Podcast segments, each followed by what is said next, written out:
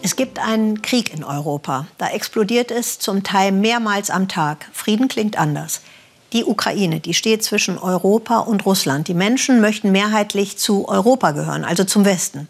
Wir erinnern uns, 2013, am 21. November, da begannen die heftigen Proteste auf dem Maidan in Kiew. Die Demonstranten forderten eine Öffnung nach Westen. 2014 dann, im Frühjahr, besetzten bewaffnete Kämpfer die Ostukraine und riefen mit Hilfe aus Russland zwei unabhängige Volksrepubliken aus. Das war der Beginn eines langjährigen Krieges mit mehr als 13.000 Toten.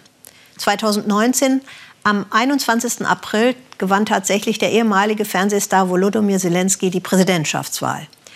Die Ukrainer machten bei dieser Wahl also Gebrauch von ihrer Wahlfreiheit und stimmten für den Hoffnungsträger Zelensky. Ein Jahr ist er jetzt im Amt. Er hatte ja große Versprechen gemacht, Frieden mit Russland und die Korruption beenden. Kommt die Ukraine mit ihm einem Frieden näher, Demian von Osten. Amtsantritt von Volodymyr Zelensky vor einem Jahr. Der Ex-Schauspieler nah am Volk. Anders will er sein und macht große Versprechungen.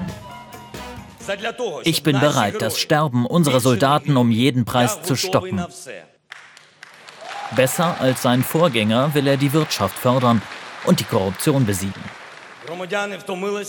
Unsere Bürger haben diejenigen Politiker satt, die 28 Jahre lang ein Land von Bestechung und Stehlen geschaffen haben. Und was wurde aus den Versprechen? Der Krieg. Wassil Zawin aus der Ostukraine hat Zelensky in diesem Jahr seine Freiheit zu verdanken. Fünf Jahre war er in Gefangenschaft der aus Russland unterstützten Rebellen, in einem Keller, gedemütigt, gefoltert.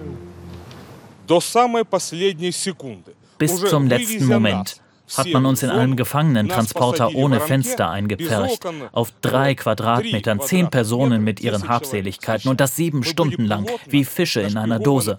Das war der letzte Abschied von unserer bescheuerten Donetsker Volksrepublik.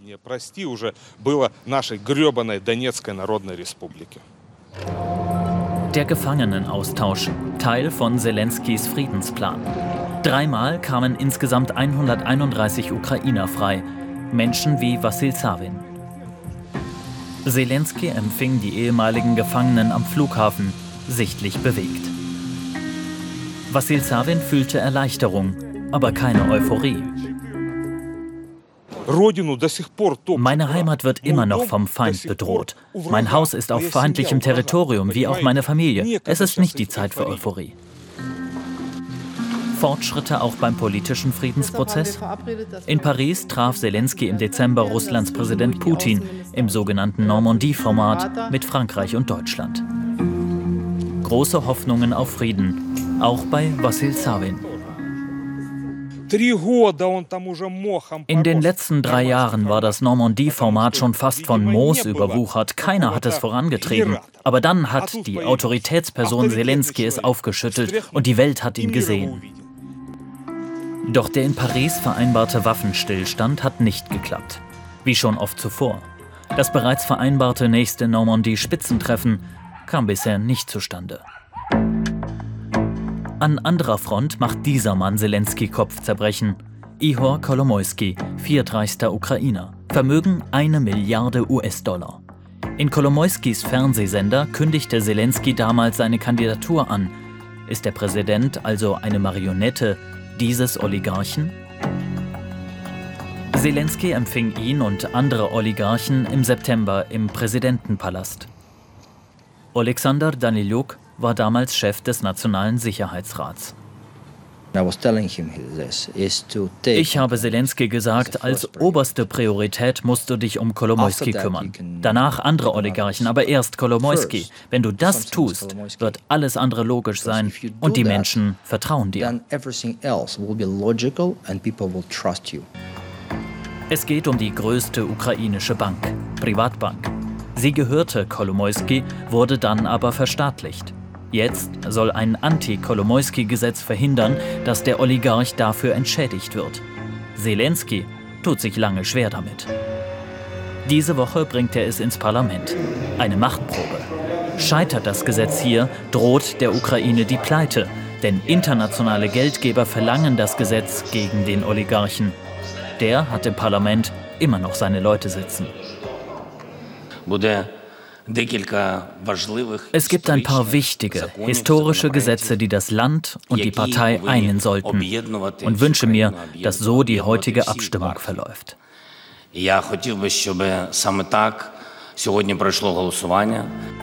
Zelensky schafft es. Das Gesetz wird beschlossen. Der Bankrott der Ukraine ist abgewendet.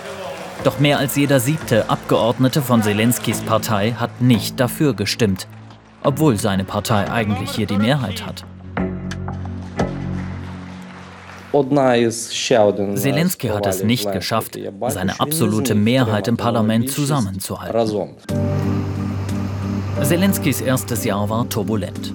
Und dann kam auch noch Corona. Für die Ukraine, ohnehin schon eines der ärmsten Länder Europas, ein schwerer Schlag. Den Unternehmer Jewgeni Czerny aus Tscherkassy hat es voll getroffen. Seine Firma produziert Holzmöbel. Zwei Kunden in Deutschland halten ihn gerade noch am Leben. Wir mussten in dieser Zeit Leute entlassen, einige in den Urlaub schicken. Die Herstellung ist um mehr als das Zehnfache gesunken. Die schwache ukrainische Wirtschaft schrumpft in der Krise. Das ist auch für die Unternehmer hier in Tscherkassy ein Problem. Am Präsidenten gibt es deutliche Kritik.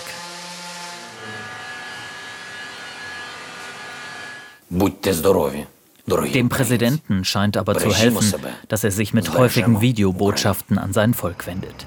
In Umfragen sagen 43 Prozent, sie würden Zelensky als Präsidenten wiederwählen. Das Rating von Zelensky ist sehr stark. Wenn man es vergleicht mit dem ersten Jahr anderer Präsidenten, hat er recht gute Ergebnisse. Zelenskys erstes Jahr ist vielleicht eines der kleinen Fortschritte beim Frieden, beim Einfluss der Oligarchen. Doch vom Erfüllen seiner großen Versprechen ist er noch weit entfernt. Also wo steht die Ukraine und wie steht die EU zur Ukraine? Genau darum geht es in unserem Podcast, den ich mit Gewinn gehört habe und Ihnen gerne ans Ohr lege. Und den finden Sie in der ARD Audiothek unter Weltspiegel Thema. Das war's von uns. Einen schönen Abend, natürlich hier im ersten. Tschüss.